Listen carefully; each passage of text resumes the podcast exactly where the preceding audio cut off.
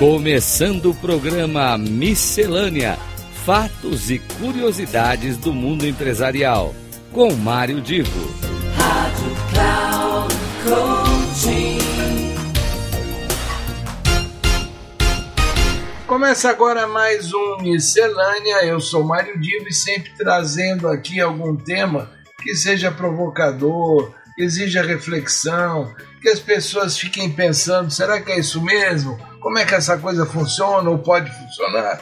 E não seria diferente no programa de hoje. Existe um, um profissional bastante conhecido no mundo dos negócios e na, de palestrantes uh, nos Estados Unidos chamado Scott Sigeoka. Sigeoka. Ele é um especialista em um tema chamado curiosidade.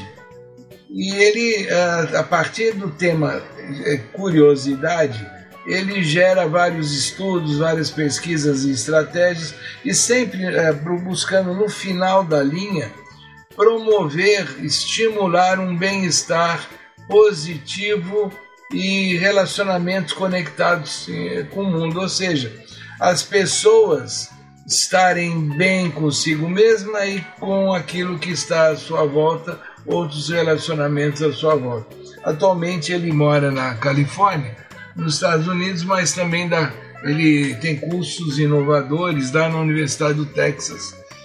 Ah, pois bem, mas vamos lá ao assunto. Então, como eu já disse, o tema dele é curiosidade.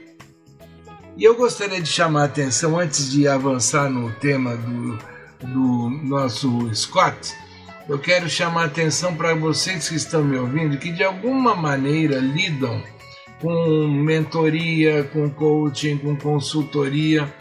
Não esqueçam que na essência de qualquer prestador de serviços é, que lida com é, comportamento humano, é, nós sempre temos um, esse quê de curiosidade que tem que estar latente, porque é a partir desse, desse estímulo que você vai fazer suas perguntas, seus questionamentos, inclusive eventualmente até algumas sugestões uh, de mais pesquisa, mais desenvolvimento de algum estudo, ou seja, a curiosidade no saber das coisas, no aprender e no ter informação é uma obrigação de qualquer consultor, mentor, uh, um coach ou mesmo até um, um advisor. Pois bem, o nosso amigo Scott, ele, olha aqui, olha que intimidade, hein? Ele diz que a, a sede de ter essa compreensão e conexão com o mundo, buscando entender as coisas que estão fora do conhecimento, ela tem que ser contagiante para cada pessoa aí de maneira que a gente consiga contagiar os outros. A gente tem que se relacionar com as pessoas de uma forma energizante, excitante, criativa e essa questão da curiosidade é, ela passou a ser até reconhecida em vários meios, vários leitores, é, vários estudiosos, como algo que ajuda a que se saiba, se conheça, se chegue em determinados é, momentos, determinados espaços, determinadas realizações é, tendo a curiosidade como uma arma bem poderosa. E note, essa questão de curiosidade não pode parar dentro do próprio indivíduo. Ela tem que de alguma maneira levar a uma ação que promova um bem-estar coletivo, uma aproximação das pessoas. E para isso, o, o Scott ele tem uma, ele, um modelinho ele chama de quatro fases. E aí eu quero chamar a atenção de cada um de vocês para esse modelinho do Scott Sigeoka. É, primeiro passo, ele chama de desapegar.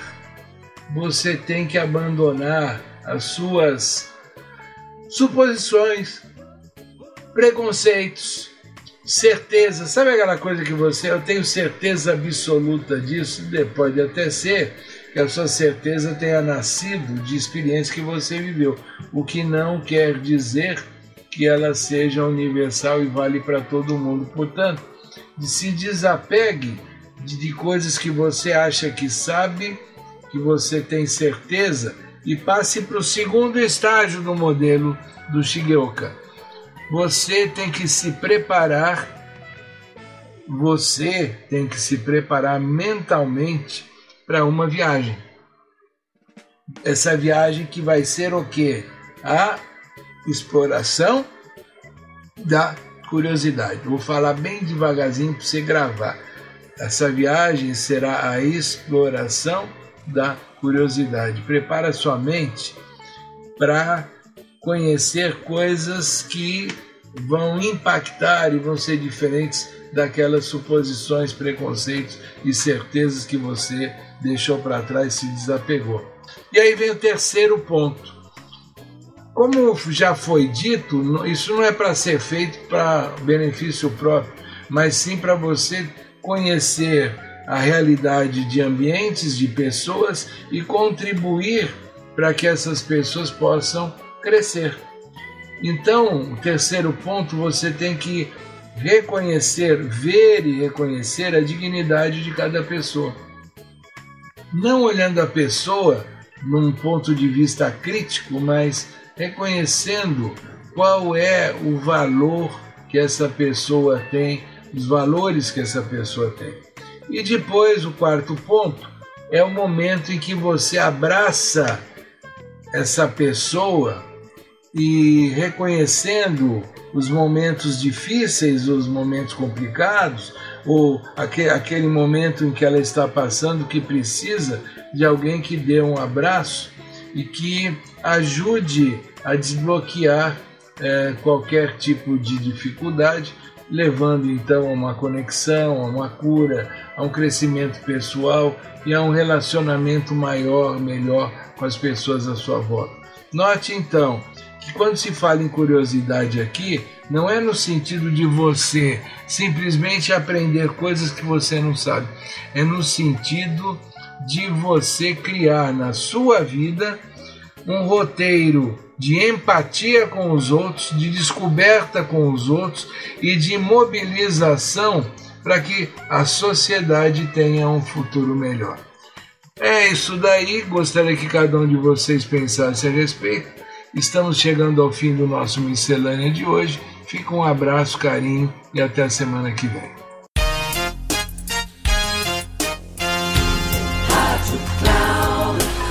Chegamos ao final do programa Miscelânea: Fatos e Curiosidades do Mundo Empresarial, com Mário Divo. Rádio Cloud Coaching.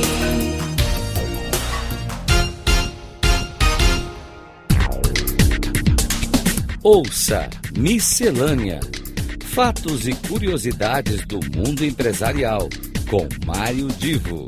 Sempre às terças-feiras, às nove e meia da manhã, com reprise na quarta-feira, às doze e trinta e na quinta, às quinze e trinta.